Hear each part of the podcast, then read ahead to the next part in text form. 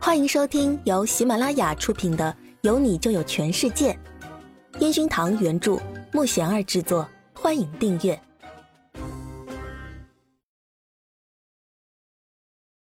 第十二集。不要脸的臭男人。天快黑了，他们依然还在很投入的练习中。苏子玉这中间还帮着办公室的同事们忙了一些别的事情，但是依然是时常跑回来。看什么时候可以打扫录音室。看着他们收拾着吉他，陈焕宇早已脱掉了外套，只穿着黑色的 T 恤，强壮的体型让他显得更帅气迷人。焕宇哥，我刚拍完广告回来，听说你新歌很不错啊。不知何时，林媛媛走进来，她一边整理着蓬乱的头发，一手捧着热热的奶茶。不知道的人。还以为他刚拍奶茶广告回来呢，然而他只是去拍姨妈巾广告。陈焕宇看了一眼林媛媛，往苏姿玉的方向走去，随手递过手里的话筒，拿着苏姿玉手里的纸巾擦着额头的汗。苏姿玉看着他，皱着眉头，轻声咳嗽了一下，干哑的嗓子看似很想喝水。这宁菲菲也不知道去哪里了，主唱大人的嗓子都沙哑了。怎么也不把水拿进来。苏子玉着急的寻找着宁菲菲的身影，然后抓起陈焕宇脱掉的外套跟了出去。主唱大人，这件衣服穿上，外面风大。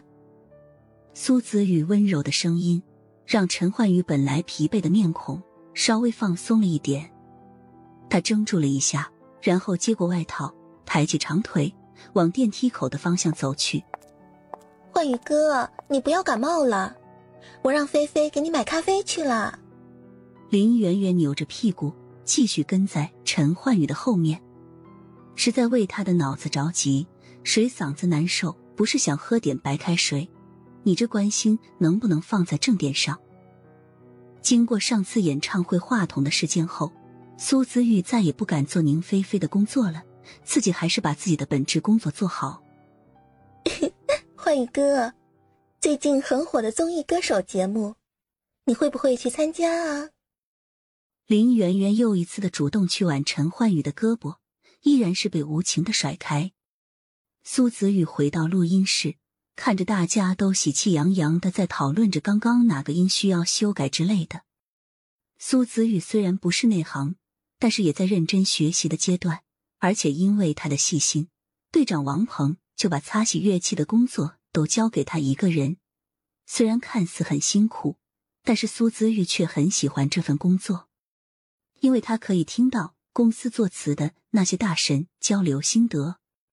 苏姿玉有个梦想，就是成为一个伟大的创作者。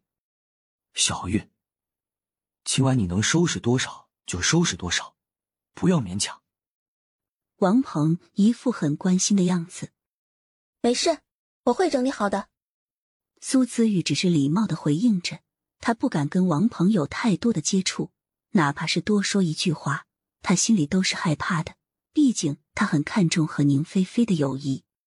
录音室就只剩下苏姿玉，他慢慢的哼着全宇宙的歌曲，那首他听一百遍、一万遍都不会厌烦的歌曲，带着伤感的语调，却又深深的进入到苏姿玉的心坎里。这首作词、作曲、演唱都是陈焕宇，但苏子玉独处的时候最爱听的一首歌，好像无法自拔的爱上了这样的感觉。苏子玉仔细的擦洗着架子鼓缝隙里的灰尘，清理着录音室的每一个角落。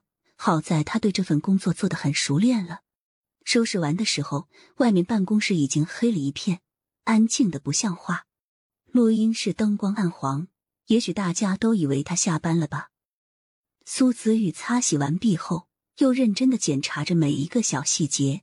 他早已习惯一个人下班的感觉了，正准备锁门，办公室的灯早已被同事们关了。苏子玉听到前台后面的办公室里有喘息的声音，苏子玉警惕的慢慢往那个方向走去。这办公室一般都是前台接见客户的地方，怎么会在这么黑的地方发出这么奇怪的声音？你慢点，可不可以温柔一点？女生带着撒娇却又不愉快的责怪声。少废话。啊好。男生的声音有点熟悉，苏子宇使劲想着这会是谁的声音。你爱我吗？女生啊嗯啊的叫着，却不忘冒出这个问题。少废话，翘高点。男生粗暴的拍打着，让苏子宇惊慌的找着开关。苏姿玉按了旁边的开关，眼前的一幕让他吓了一跳。啊！你们你们！苏姿玉惊呆的看着眼前这一幕，捂着眼睛马上转身。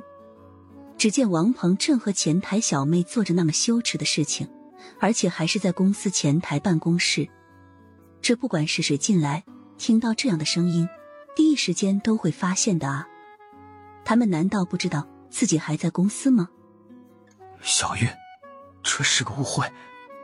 王鹏心急火燎的提着裤子解释着：“王鹏，你大爷！你说公司这么晚了不会有人的。”前台妹子一边哭一边怒骂着。苏子宇跑到休息室，拿起包包就往电梯口冲去。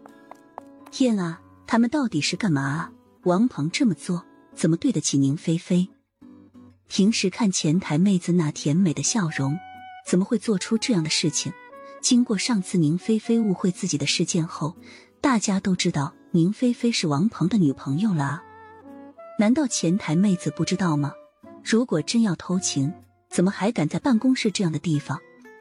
苏姿玉低着头，继续想着这不可思议的一幕。本集已播讲完毕，请订阅专辑，下集精彩继续。